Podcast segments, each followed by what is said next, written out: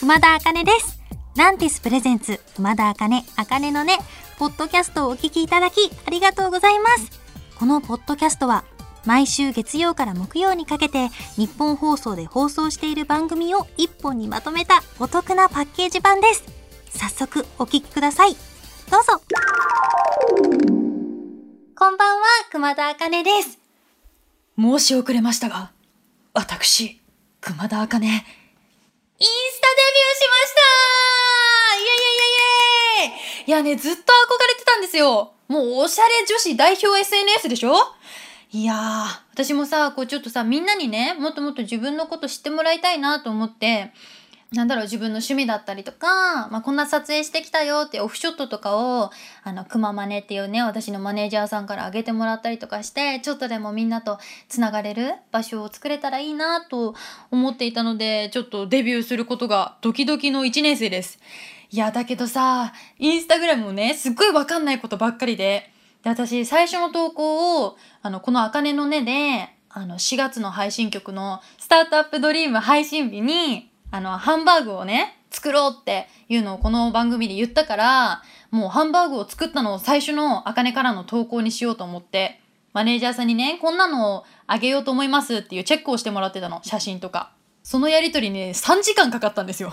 なんてかっていうと、まず、ハッシュタグの意味がわからないから、ハッシュタグの付け方がわからない。で、なんか、あの、写真の編集の仕方がわからない。で、あとあの、バレてるのかな？なんか、くまマネの投稿ってすごい文章が綺麗なのよ。なんか、ハッシュタグが最後にあって、文章もちゃんと開業されててって。だから、私も同じようにやろうと思って、くままねにね、これどうやったら開業できるんですかって聞いたら、私の投稿だけ、なんか全く文章開業されてないし、文章の最後にハッシュタグついてるんです。でもあれ、違うの。本当に私のせいじゃない。あの、私のせいなんだけど、あの、あの、なんかインスタグラムが私の意思を汲み取ってくれない、くままねだけをひいきして、なんか、ちゃんと私の開業したのを反映させてくれないんですよ。未だにできないしさ、全然できないの。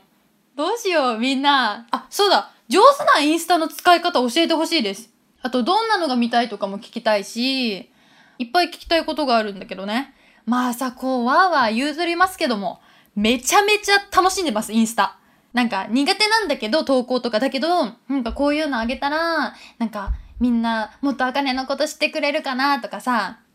なんかちょっと、あの、漏れてる写真撮ろうっていう意思？だからさ、みんな、インスタのうまい使い方教えてね。私できること、頑張ります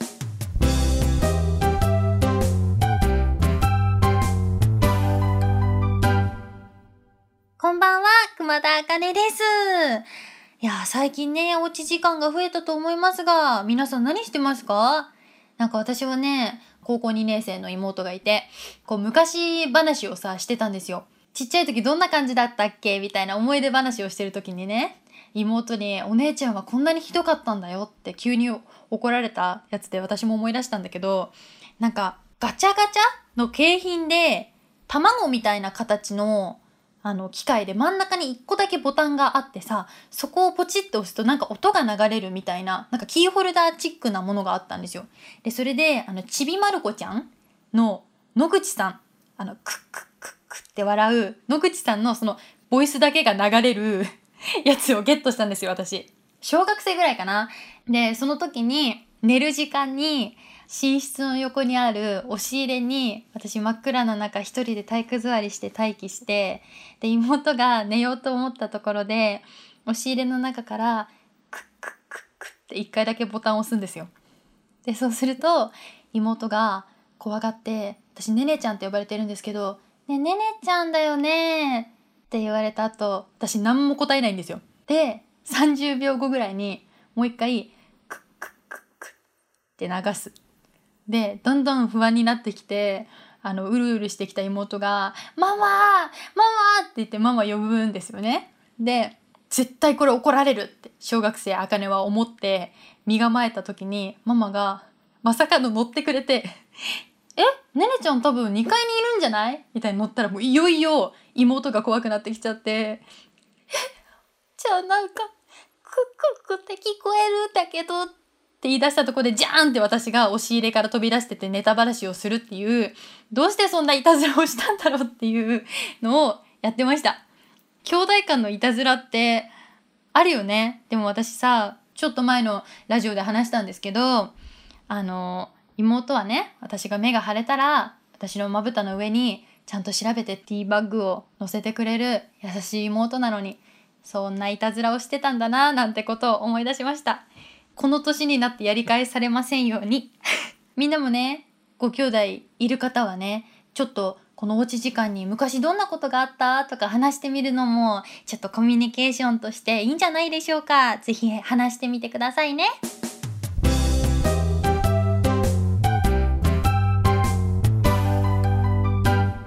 こんばんは熊田茜です。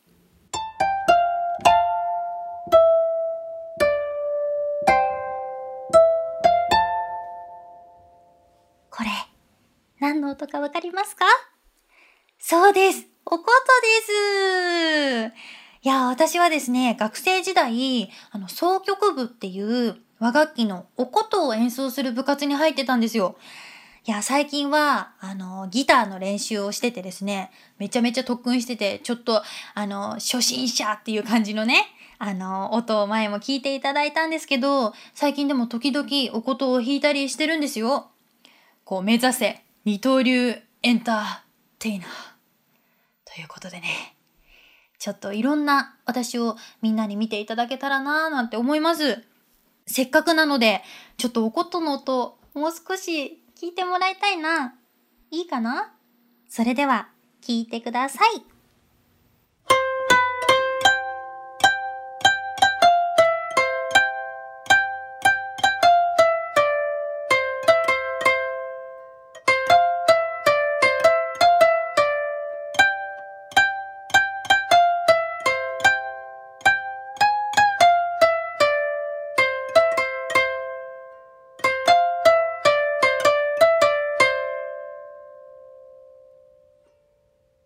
ありがとうございました。私の新曲、スタートアップドリームを弾かせていただきました。緊張した。いや、これね、あの、いつかちょっとおことで演奏できたらいいなと思って、あの、音をちょっと1音ずつ探したからすごくシンプルな音になってるんだけど、ちょっとどうしてもね、自分のこのオリジナル曲、オリジナル曲？自分の曲をちょっとおことでもできたらなと、また違った雰囲気になるんじゃないかなと思いました。引き続き楽器の練習頑張ります。やっぱりギターとかもまだ始めたばっかりの音を聞いていただいたので、ちょっとね、今後ね、悔しいからさ、あの、もっと上手になって、ここでまたちょっと成長した私をお見せできたらいいなと思います。みんなも一緒にやりたいこと頑張りましょう。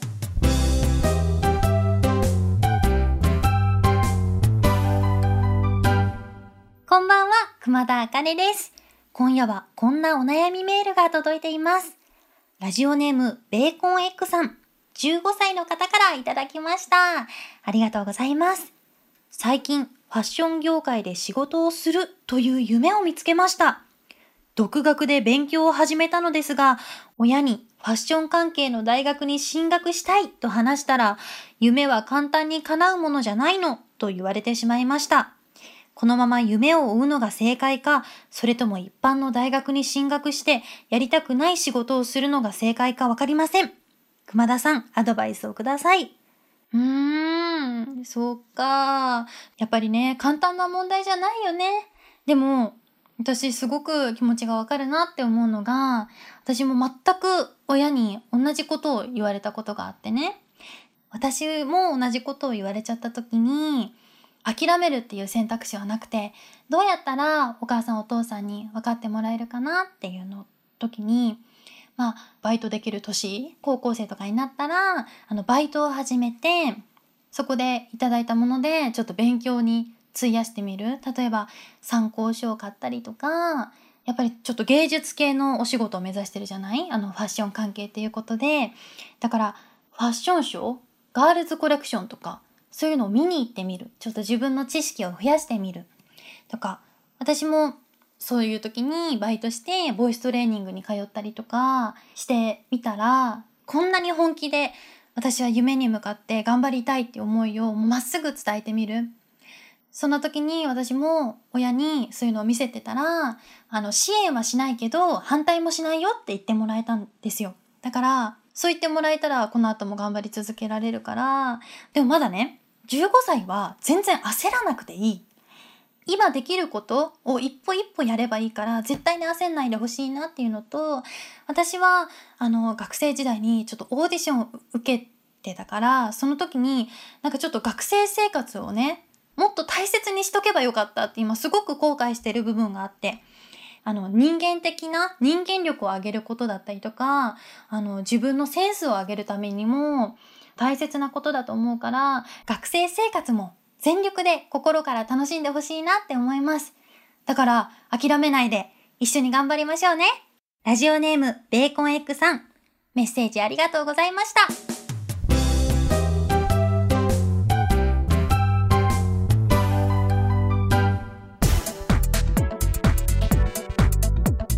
聞いていただきました熊田茜茜のねいかがでしたか？この番組ではラジオの前のあなたからのメッセージをお待ちしています。あなたが日常で出会った格言元気が出る言葉などを教えてください。受付メールアドレスはあかねアットマークオールナイトニッポンドットコム。あかねアットマークオールナイトニッポンドットコム。すべて小文字で AKANE です。ツイッターは、ハッシュタグ、あかねのねをつけてつぶやいてください。最後のねは漢字の音になっております。また次回お耳にかかる日までお元気で、熊田あかねでした。まったねー。